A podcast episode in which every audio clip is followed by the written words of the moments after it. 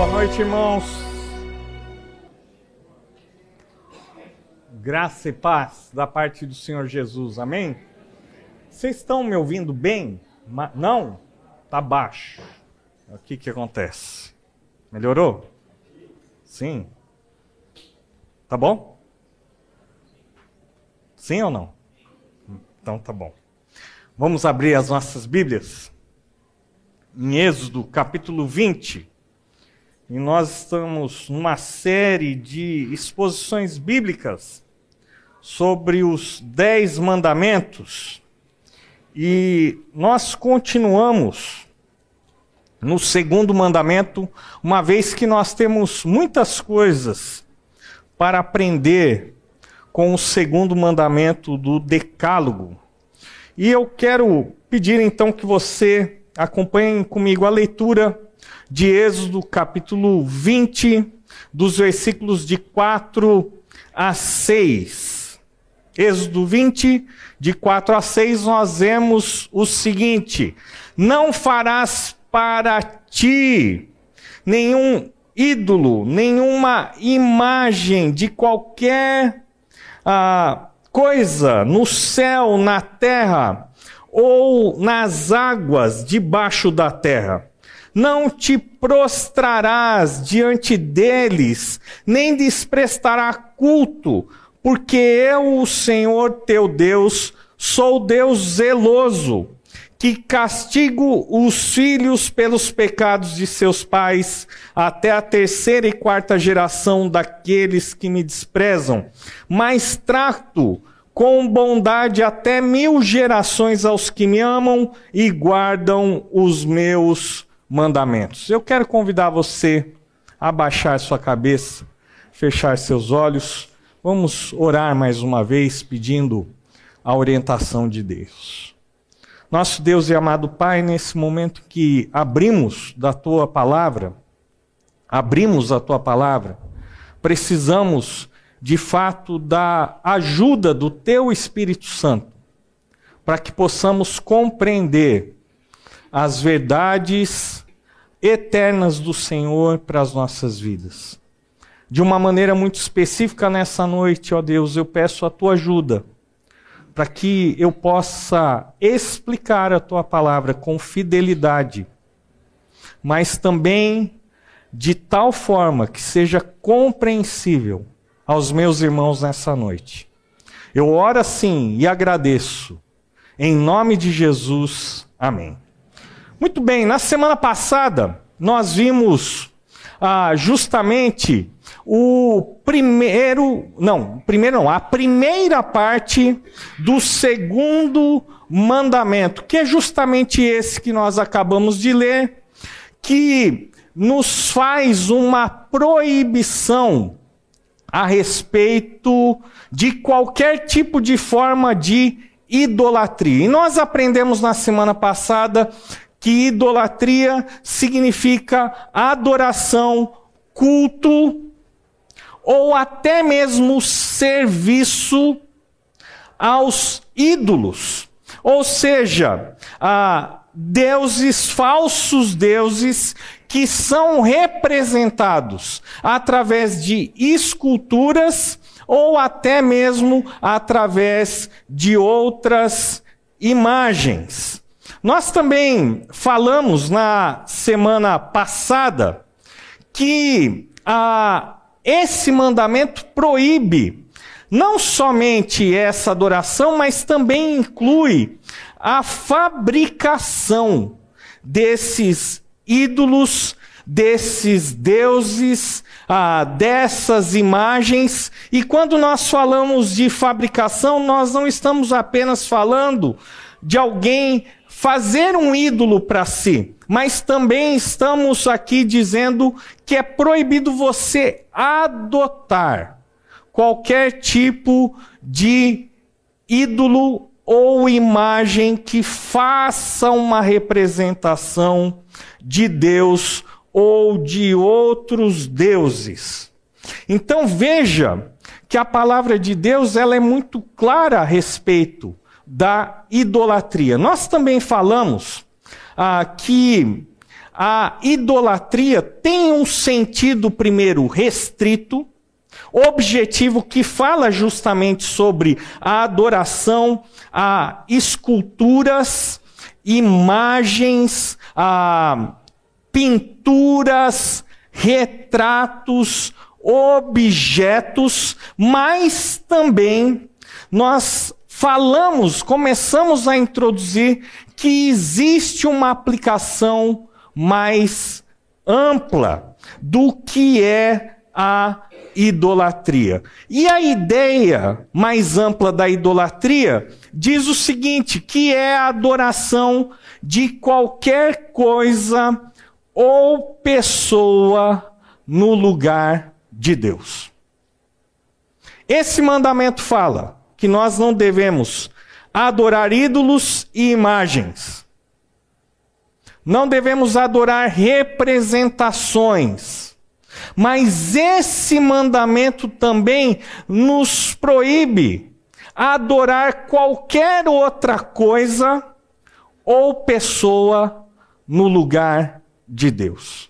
E talvez esse ah, seja o grande desafio para os evangélicos, ah, para os protestantes, porque nós não fazemos o uso de imagens e esculturas no nosso culto, na nossa adoração. Nós entendemos que isso é proibido pelo segundo mandamento.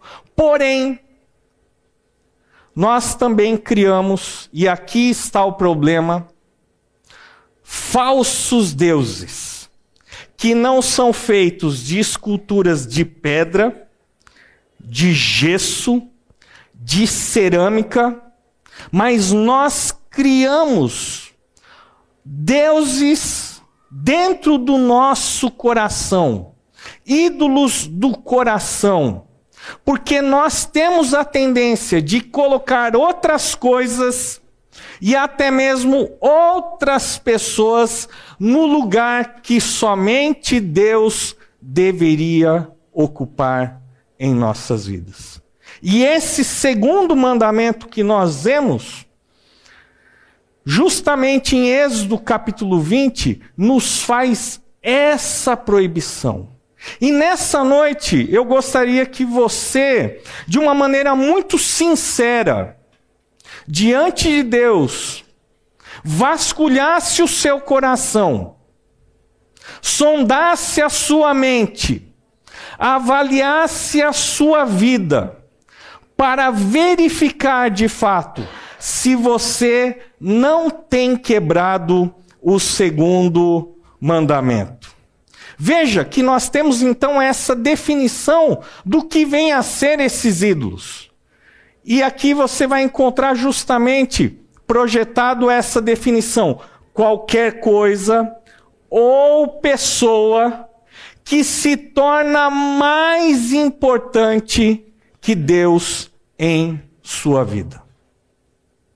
Se existe algo, alguma coisa ou pessoa que é mais importante que Deus na sua vida, saiba que você é um idólatra. Nós precisamos entender justamente que qualquer coisa ou pessoa que absorva o nosso coração, nossos pensamentos e a nossa dedicação mais do que Deus se torna um ídolo. Pelo que o seu coração realmente pulsa? se alegra, onde você coloca todas as suas esperanças, onde você de fato encontra satisfação nessa vida. Se a resposta for o nome de uma pessoa, ou uma coisa, ou até mesmo um objetivo, um sonho, saiba que isso é um ídolo no seu coração.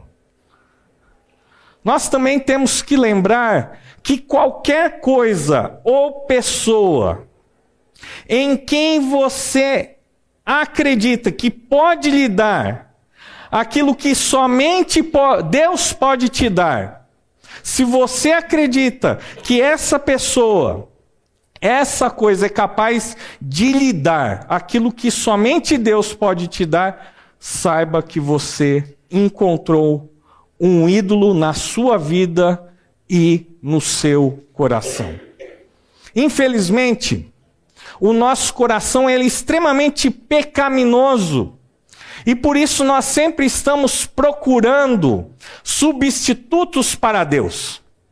Nós queremos sempre buscar um Deus conforme a nossa imagem, conforme a nossa semelhança, um Deus que atenda e faça com que todos os nossos anseios e desejos sejam realizados. Esse é o problema do coração do homem. Ele diviniza coisas e pessoas. E essas coisas e pessoas acabam assumindo o lugar de Deus no centro das nossas vidas. E por que isso acontece? Porque no fundo nós acreditamos que pessoas ou coisas são capazes de nos dar segurança, satisfação, proteção e significado nessa vida. E somente Deus é capaz de nos dar essas coisas. Mas o nosso coração sempre se desvia do Senhor, buscando substitutos que possam nos dar significado, proteção, segurança e satisfação. E por isso, João Calvino, com muita propriedade, disse que o nosso coração é uma fábrica de ídolos. Nós sempre estamos fabricando ídolos. Ídolos que são adorados, que são cultuados, que são servidos em nossas vidas. A questão dos ídolos é uma questão muito profunda. Por quê? Porque até mesmo aquelas coisas que são boas, que são dádivas de Deus para as nossas vidas, que são bênçãos de Deus para as nossas vidas, acabam se tornando ídolos, substitutos de Deus. Então, por exemplo, nós podemos dizer o seguinte: que o casamento, sem dúvida nenhuma, é uma dádiva de Deus, ou pelo menos deveria ser. O marido, a esposa, são dádivas de Deus. A família em si é uma dádiva de Deus, mas essas coisas que são dádivas de Deus são coisas boas para o nosso deleite, para serem bênçãos em nossas vidas, podem ocupar o lugar de Deus e se transformarem em verdadeiros ídolos. Filhos, sim, a Bíblia nos diz que os filhos são uma bênção, são herança do Senhor, mas os filhos também podem ser elevados a uma posição de Deus em nossas vidas. O nosso emprego, o dinheiro, que nós temos, ganhamos, um namorado, uma namorada, até mesmo um amigo ou uma amiga, pode se transformar em um ídolo em nossas vidas. Uma habilidade, uma capacidade, pode ser exaltada e vista como um verdadeiro Deus em nossas vidas. Beleza física, boa saúde, inteligência, causas políticas e sociais, até mesmo a moralidade de alguém pode se tornar um Deus em sua vida. E aqui também nós temos que incluir e dizer que até mesmo o ministério cristão pode ser um substituto de Deus em nossas vidas.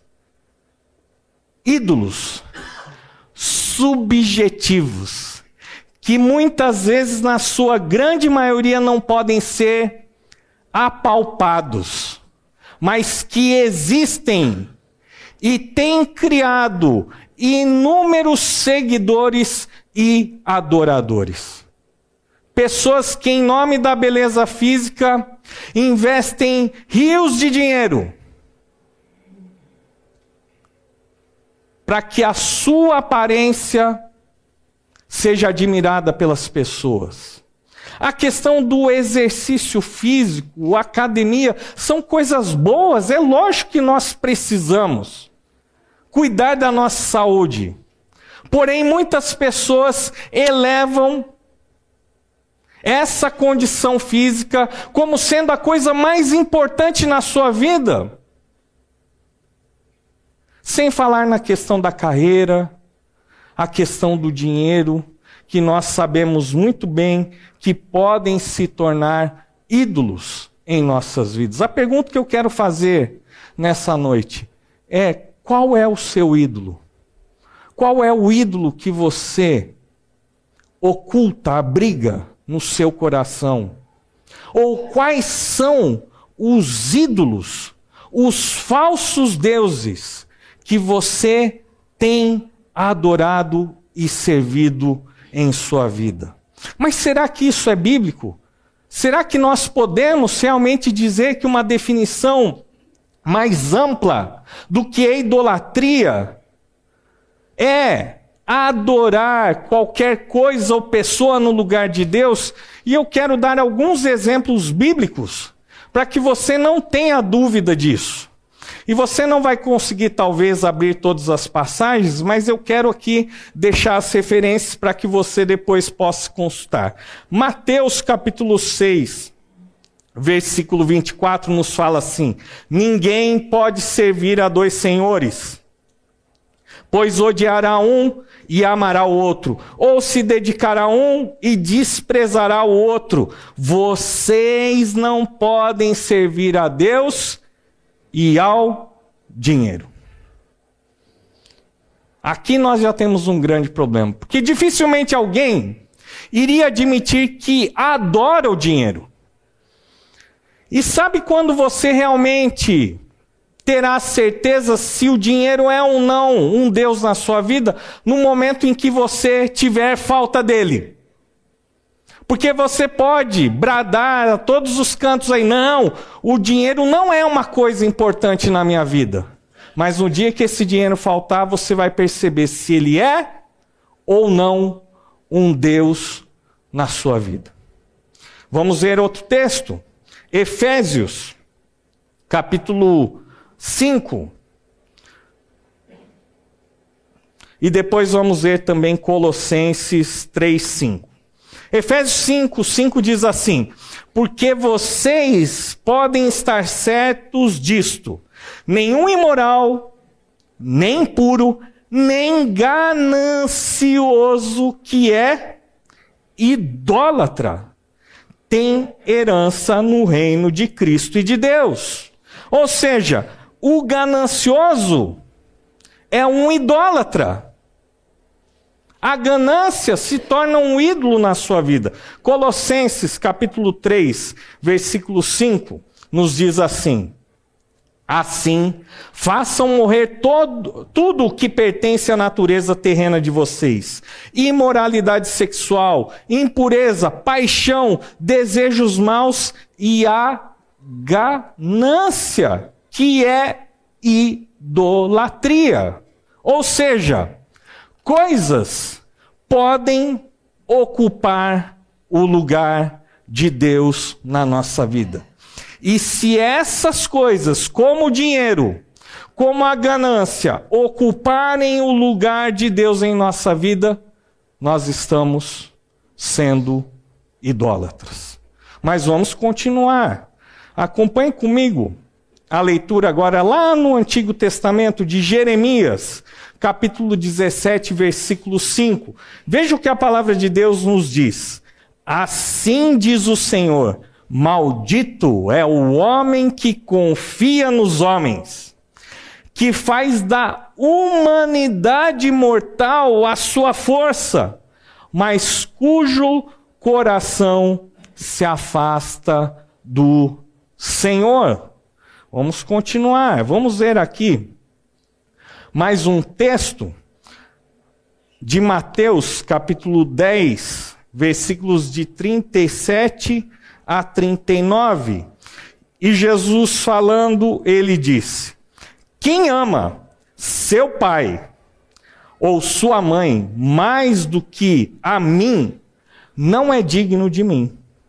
Quem ama seu filho ou sua filha mais do que a mim, não é digno de mim. E quem não toma a sua cruz e não me segue, não é digno de mim. Quem acha a sua vida a perderá, e quem perde a sua vida por minha causa a encontrará. Nessa passagem nós temos outros dois exemplos de pessoas que substituem Deus por uma outra pessoa. Que ao invés de confiar no Senhor, deposita toda a sua confiança no homem, ou na sua própria capacidade, na sua própria humanidade. Isso é idolatria. E Jesus aqui ele é muito claro quando ele diz lá no Evangelho de Mateus sobre os requisitos de um verdadeiro discípulo. E ele deixa bem claro que até o amor ao pai ou o amor à mãe, o amor ao filho ou à filha não podem, não podem superar o amor e a dedicação que nós temos a Deus.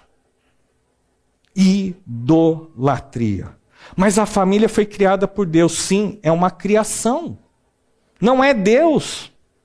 Mas os meus filhos, as minhas filhas, não é da vontade de Deus que eu cuide deles, que eu os ame? Lógico que é. Mas esse amor não pode ser maior do que o amor que nós temos a Deus.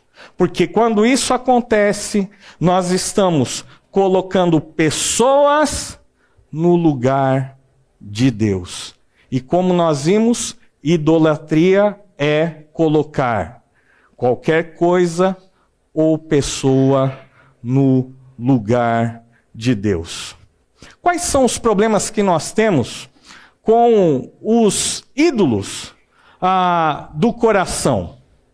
E nós temos aqui algumas coisas extremamente importantes para refletirmos juntos. Primeiro, esses ídolos que nós criamos, eles sempre nos prometem, mas eles são incapazes de satisfazer nossas necessidades e esperanças mais profundas. Aquele jovem que coloca toda a sua esperança, toda a sua alegria na sua noiva e que acaba acreditando que o propósito do casamento é que a sua noiva lhe faça feliz, vai se deparar com uma grande decepção. Porque ninguém é capaz de cumprir essa responsabilidade. Ninguém é capaz de fazer o outro feliz. Isso por quê? Porque os homens e mulheres são falhos. Mas quando isso acontece, quando o noivo coloca toda essa expectativa na noiva, ou o contrário, quando a noiva acredita que agora sim eu vou ser feliz, porque finalmente eu estou casada. Essa pessoa, mais cedo ou mais tarde, será frustrada. Porque só Deus, somente em Deus, nós conseguiremos alcançar a plenitude de vida. Veja que os ídolos eles sempre nos decepcionam. E pior, eles podem nos escravizar ou até mesmo destruir. Vamos pensar em alguns exemplos aqui. Veja ah, o exemplo de uma jovem que, em nome do padrão de beleza atual, ela começa a sofrer com anorexia. Por quê? Porque abraça aquelas ah, dietas ah, rigorosas, ou aquela jovem porque quer realmente ter um padrão de beleza conforme o mundo, acaba praticando a bulimia, ou seja, logo depois de fazer as suas refeições, muitas vezes sem que os pais saibam, ela corre então para o banheiro e provoca o vômito porque ela quer alcançar aquele padrão de beleza. E isso se torna um Deus na sua vida. E nós nem precisamos falar dos casos que nós nos deparamos todas as semanas de mulheres que acabam se internando em clínicas de estética, que não podendo pagar ah, por um cirurgião conhecido acabam se submetendo a promoções e acabam falecendo por causa de complicações nas cirurgias plásticas. Sim, os ídolos podem nos escravizar. Sim, os ídolos podem nos destruir. Vamos pensar em outros exemplos aqui.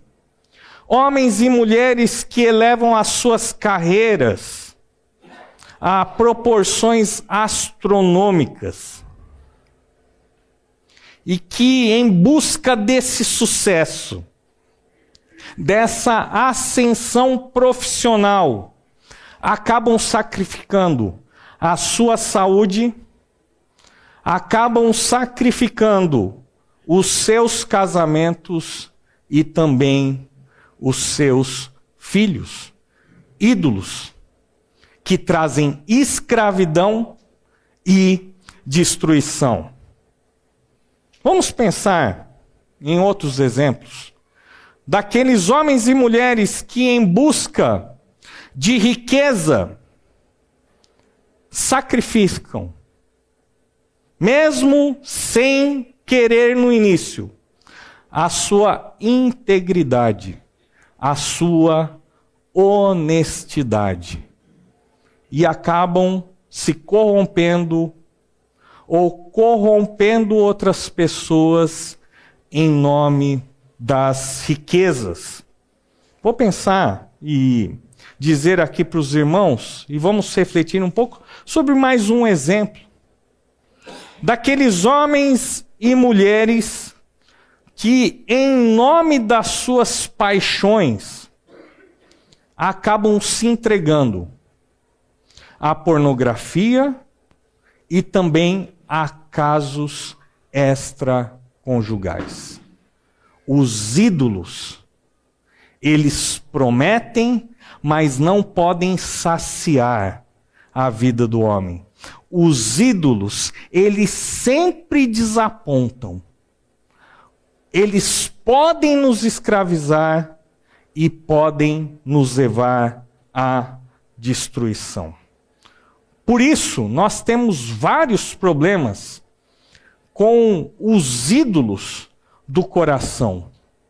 Os ídolos do coração sempre farão com que nós busquemos saciar os nossos anseios fora de Deus e da sua vontade.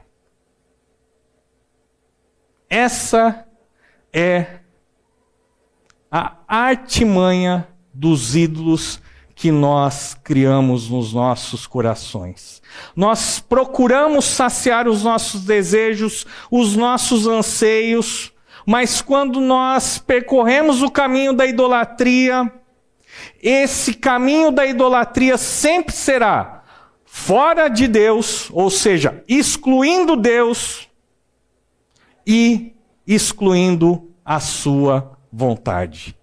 Para alcançar um objetivo, para alcançar satisfação nessa vida, eu procuro uma alternativa. Algo que irá me dar satisfação. Mas essa satisfação não irá considerar nem a pessoa de Deus e muito menos a sua vontade para as nossas vidas. Esse é o problema dos ídolos do coração. Porque eles são mais sutis, eles são mais subjetivos, eles são ídolos escondidos. Não são ídolos que são capazes de serem identificados com tanta facilidade.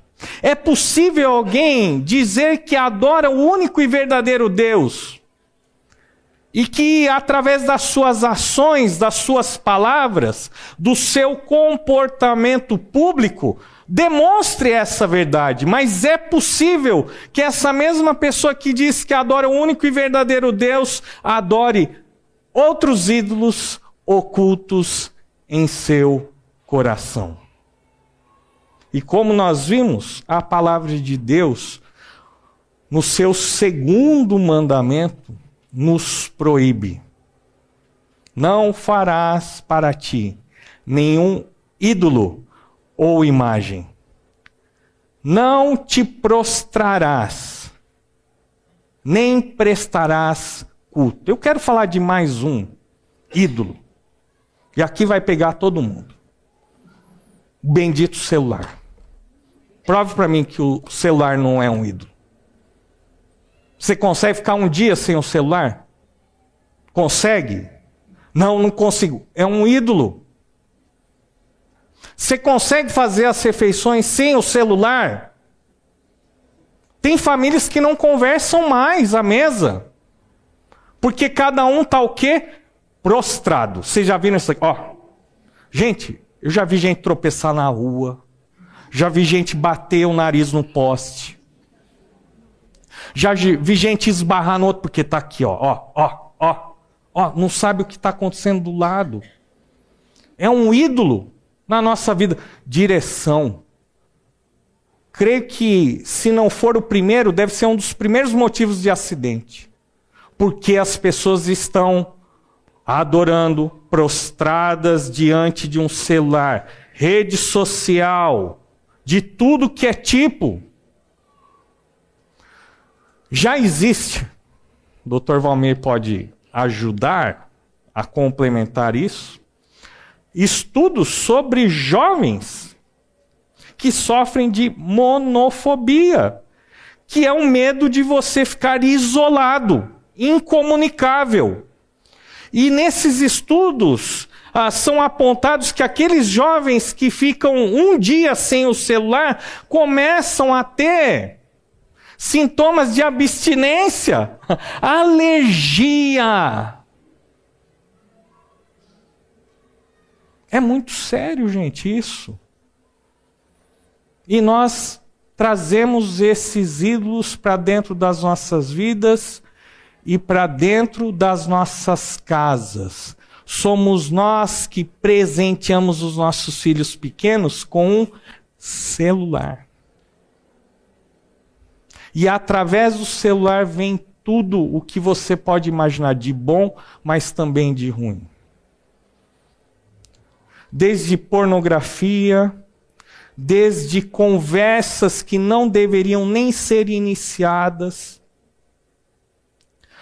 falta de produtividade, responsabilidade, porque ao invés da pessoa trabalhar, ela está gastando tempo enganando, né? Porque o chefe acha que ele está trabalhando, né? E ele não está trabalhando, e o chefe também acha que ninguém está percebendo que ele também está no celular. A falta da capacidade da gente se relacionar. Eu acho que eu contei aqui uma vez que a gente fez uma reunião com os jovens. Aqui também eu fiz, os jovens aqui uma bandeja na entrada do salão. Todo mundo vai deixar aqui o celular. Vocês vão ficar uma reunião inteira sem celular. Vocês acham que eles ficaram felizes ou ficaram incomodados? Por quê? Porque nós estamos viciados na internet. nossos comportamentos são moldados pelo bendito celular. Tem pessoas que estão bem, mas ao abrirem a rede social e verem que o outro está viajando, que está sorrindo, que comprou um carro novo, fica em depressão. É para rir, mas é também para chorar. Pessoas que ficam incomodadas porque vêm os amigos. E por que, que a gente tem que postar tudo na internet, né? Foram para a pizzaria. Ah, eu sou excluído, tá vendo? Eles nunca me chamam. Tá vendo? Ó, oh, tá lá fulano, fulano, eles não gostam de mim. Olhe quantos problemas nós temos por causa desse ídolo chamado celular. E é muito interessante, porque o celular exige prostração. Você tem que ficar ali, curvado, diante do celular, diante da internet, diante das redes sociais. É um grande problema.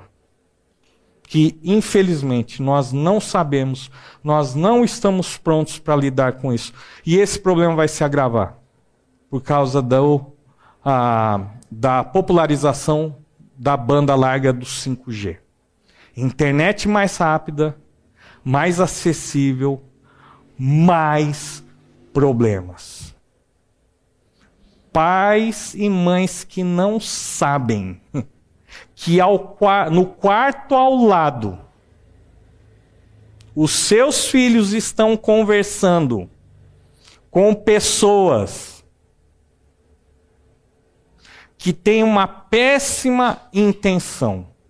Mas nós não estamos interessados em conversar com os nossos filhos. Nós não estamos interessados em cobrá-los, em colocar limites. Por que nós não queremos? Ou porque nós idolatramos os nossos filhos e acreditamos que eles não podem receber um não, ou porque nós já estamos também prostrados diante do celular e não temos autoridade para chamar a atenção dos nossos filhos. Esses são os ídolos do coração. E nós vamos continuar aqui porque eu quero hoje responder uma pergunta a que nós precisamos responder diante desse texto. Será que a Bíblia, no segundo mandamento, ensina realmente a realidade da maldição hereditária? O que seria isso?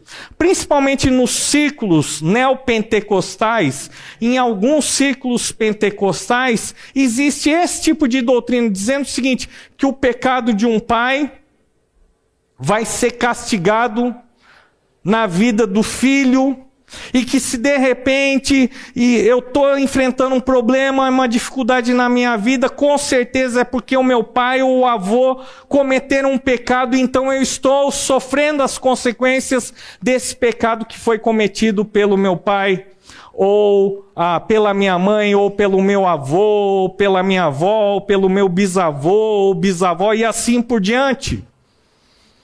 E essa doutrina é muito popular nesses meios. Mas será que essa doutrina é bíblica? Vamos ver a palavra de Deus aqui, versículos 5 e 6, acompanhe comigo. Não te prostrarás diante dele, nem lhes prestará culto, porque eu, o Senhor teu Deus, sou zeloso, que castigo. Opa, está escrito aqui, pastor, ó, que castigo os filhos pelos pecados dos seus pais, ó, tá aí. Até a terceira e quarta geração daqueles que me desprezam Versículo 6: Mas trato com bondade até mil gerações aos que me amam e guardam os meus mandamentos. Qual é a resposta? Existe maldição hereditária? Se a pessoa simplesmente ler esse texto e não compreender essas palavras, ele vai dizer que sim. Mas a verdade é que não. Absolutamente não. A Bíblia não ensina a doutrina da maldição hereditária. E por que não eu quero fazer três considerações aqui? Em primeiro lugar, veja o que a Bíblia nos fala aqui. Eu, o Senhor teu Deus, versículo 5, sou Deus zeloso. Primeira coisa que nós precisamos entender é que Deus, ele mesmo, se declara como sendo um Deus zeloso. Algumas traduções da Bíblia em português, as mais antigas, vão trazer não a palavra zeloso, mas a palavra ah, ciúmes no lugar de zelo. Mas ainda que a sua tradução traga ciúmes ao invés de zelo, entenda que não é o ciúme humano, cheio de paixão, ah, de loucura, de obsessão, aquele ciúme que é pecaminoso, irracional. Mas esse ciúmes é um ciúme santo, justo. Deus, então, ele é um Deus zeloso no sentido de que ele não tolera nenhum rival, nenhum concorrente. Ele não aceita dividir a sua glória com ninguém. E é isso que Isaías, capítulo 42, versículo 8, vai dizer: Eu sou o Senhor, esse é o meu nome, não darei a outro a minha glória, nem a imagens o meu louvor. Veja que a idolatria ela é comparada à infidelidade conjugal. Se bem que esse mundo está tão louco que tem maridos que aceitam que as suas esposas tenham outros tipos de relacionamento. É, tem. Tem até programa na TV isso mostrando, né? Uma mulher casa com um, dois, três, e o marido lá de boa. Bem. Mas não é assim. Nós sabemos que o casamento envolve uma aliança entre duas pessoas, não três, não quatro, duas. Deus fez uma aliança com o povo de Israel. E essa aliança se baseia principalmente nos dez mandamentos. Deus, nesse sentido, ele casou com o povo de Israel. E uma vez que ele é fiel ao seu povo, ele espera que o seu povo também seja fiel a ele.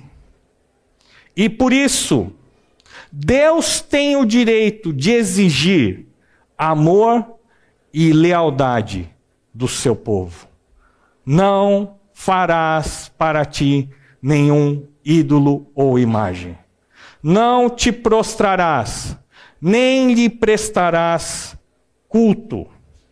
Eu sou o Senhor, esse é o meu nome, não darei a outro a minha glória, nem a imagens o meu louvor. Outra consideração importante é que nós precisamos entender esse texto à luz do conceito da solidariedade da raça.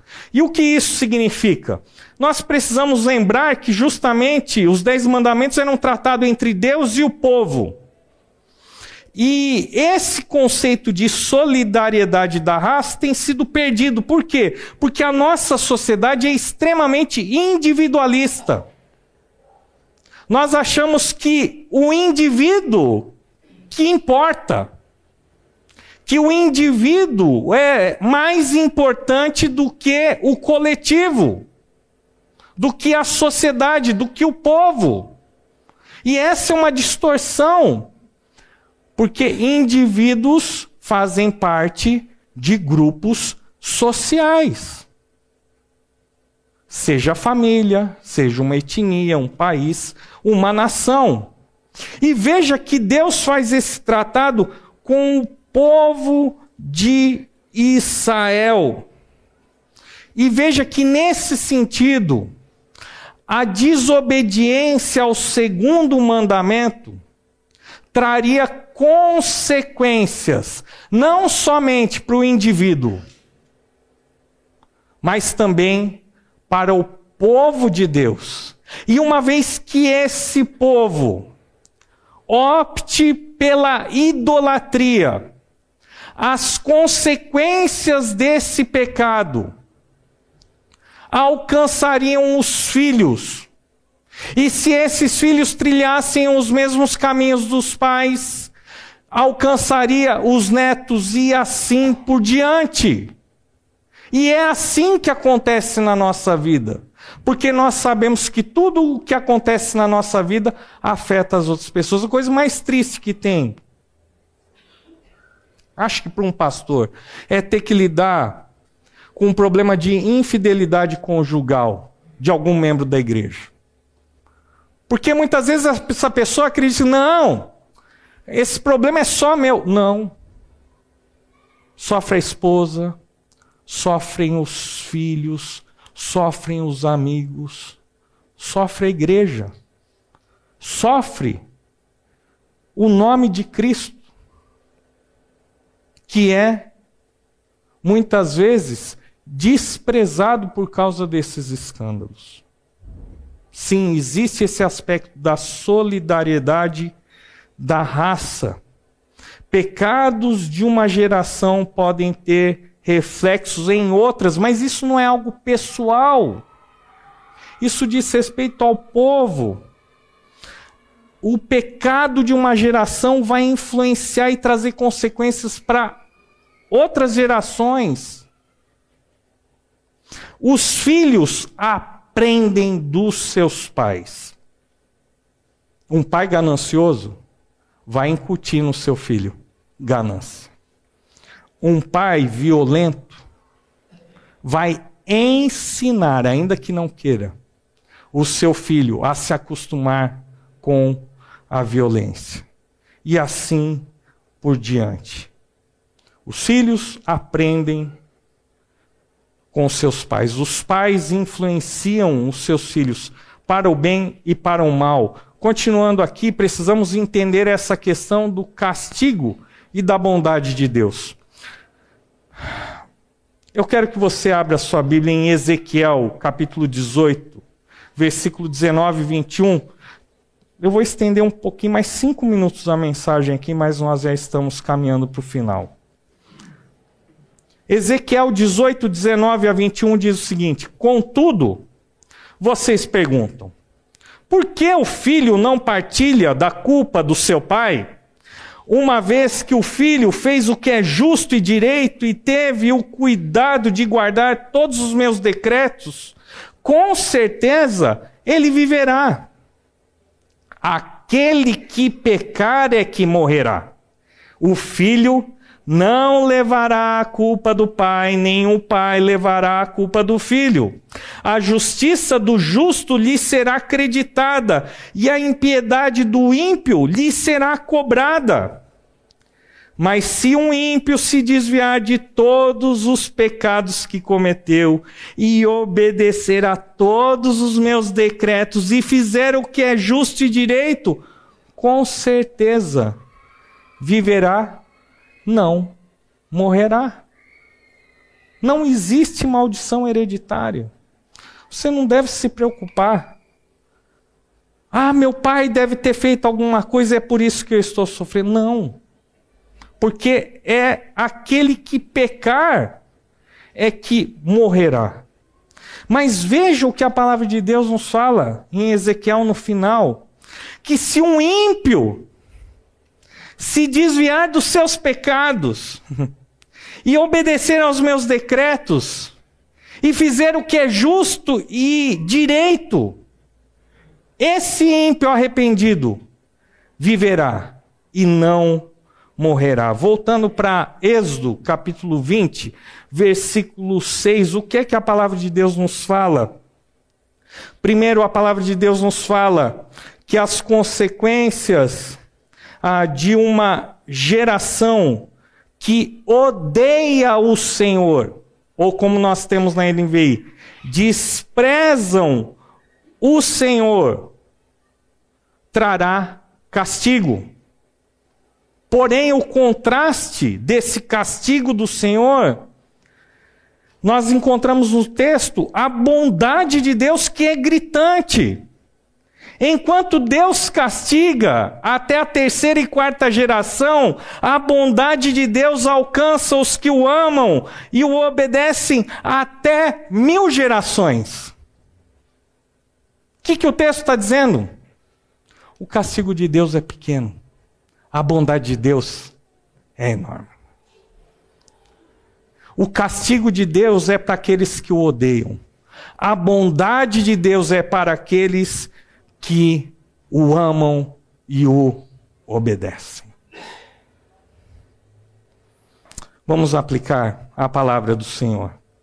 Temos que fazer perguntas difíceis aqui. Primeiro, será que você tem um ídolo no seu coração? Vamos responder. O que ou quem me dá satisfação e sentido para a vida? Dê um nome. Onde é que você encontra a sua satisfação? Ou em quem você encontra satisfação e sentido? E se a resposta não for Deus, você tem um ídolo no seu coração. O que ou quem ocupa a sua mente, o seu tempo, o seu dinheiro, a sua energia? O que consome os seus pensamentos? O seu tempo, os seus recursos, o seu esforço, a sua energia. Se a resposta não for Deus, você tem um ídolo no seu coração. O que ou quem, se for perdido, fará com que a minha vida desmorone? Se eu perder essa pessoa, se o meu namoro acabar, meu noivado acabar, se eu perder esse emprego, se eu perder essa casa, a minha vida vai acabar. Se você colocar o nome de uma pessoa ou de uma coisa, ao invés de Deus, você tem um ídolo no seu coração. Vamos concluir, irmãos, essa mensagem e nós aprendemos com o segundo mandamento que você foi criado por Deus e para Deus. E se você não entender isso, sua vida nunca vai ser plena. Criado por Deus para viver para Deus, para adorar a Deus. Abaixe sua cabeça. Feche seus olhos. Com certeza você nessa noite identificou algumas coisas que não agradam ao Senhor. Saiba que sempre há esperança para aquele que se arrepende, para aquele que ama a Deus e o obedece.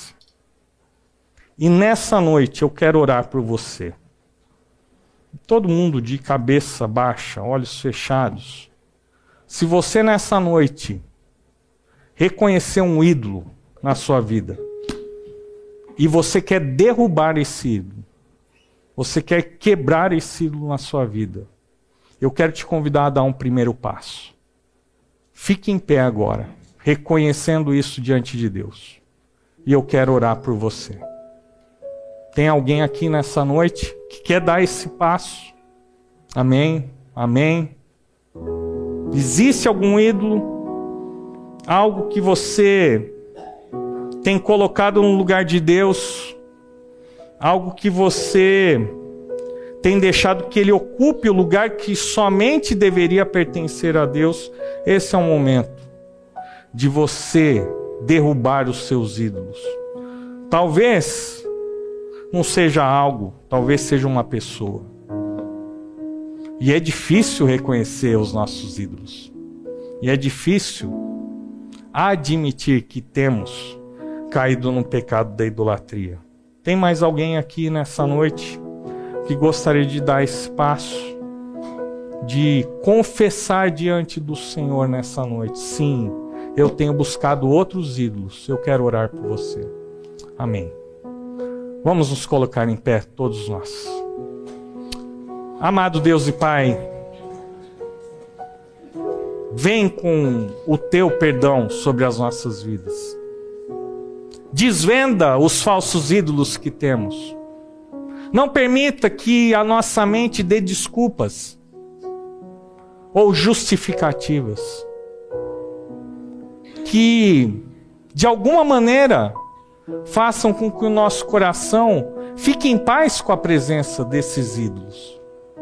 Não permita, ó Deus, revela e nos ajuda a destruirmos esses ídolos e a adorarmos ao Senhor. Essa é a nossa oração. Eu oro também por esses irmãos que hoje deram um passo reconhecendo a idolatria em seus corações. E eu peço a Deus que o Senhor, da mesma maneira, os ajude e que a tua bondade seja abundante nas suas vidas e na vida dos seus. Oramos assim em nome de Jesus. Amém e amém. Muito obrigado, irmãos.